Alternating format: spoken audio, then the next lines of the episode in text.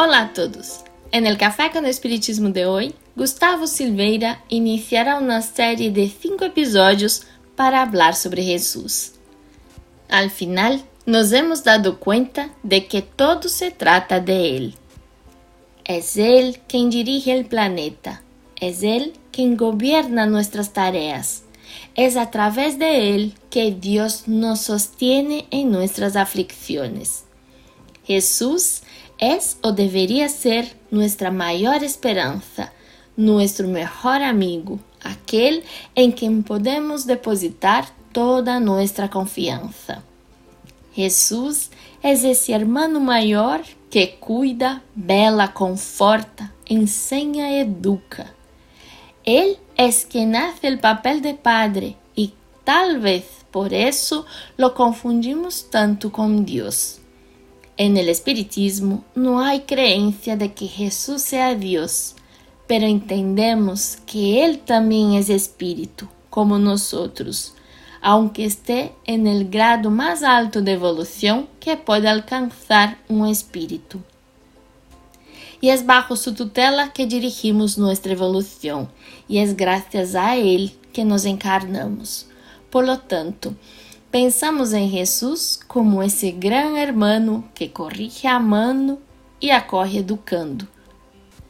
Revisaremos a pergunta 625 do Livro de los.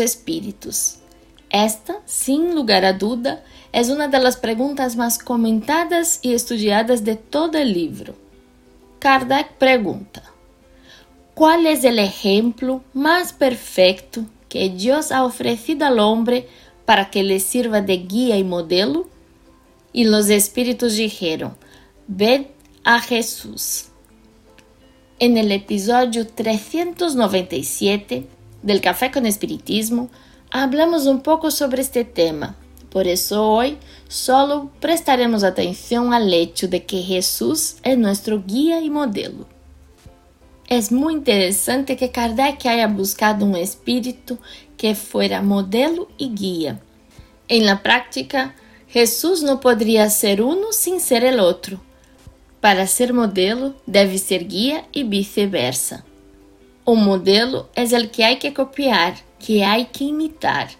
Es el que sirve de molde, aquel cuyo ejemplo debe ser la mayor referencia para mí. Sin embargo, supongamos que Jesús era solo un modelo. Su misión habría terminado hace dos mil años, cuando vino a nosotros y ejemplificó la mayor experiencia de amor que jamás haya visto la humanidad. Una vez cumplida la misión, Él se despediría y entonces estaría en nuestras manos el deber de copiarlo, de actuar como Él actuó de sentir como se sentía, de amar como amaba. Pero si es así, ¿sería Jesús también el modelo de amor?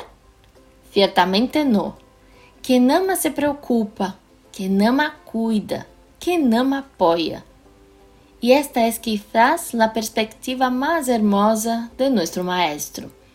Si es alguien que nos ama profundamente, también será guía porque nos ama tanto, no solo ejemplificó, sino que también se encargó de conducirnos a esta perfección moral posible para los espíritus.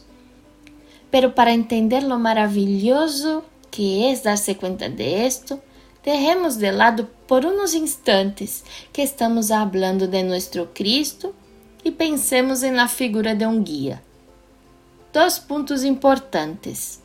El primero es que el guía conoce tan profundamente el camino que si se va incluso se irá con los ojos vendados. Conoce los puntos más delicados, más complicados y está ahí precisamente para divertir en las dificultades, para buscar las mejores rutas. Y el segundo es un guía que se respete. Nunca dejaría atrás a su compañero un buen guía no huye, no se va. El guía permanece todo el tiempo con la persona a la que está guiando. Jesús sigue a nuestro lado porque es un guía.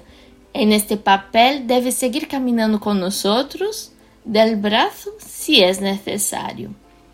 Jesús no es indiferente a nuestros problemas, no está descuidando la ayuda, porque no solo conoce nuestros desafíos, sino que también está cerca, muy cerca, siguiendo todo y ofreciendo siempre lo mejor. La dificultad de sentir a Jesús, de ir hasta Él, de estar con Él, es simplemente porque no siempre tenemos el corazón abierto para sentirlo.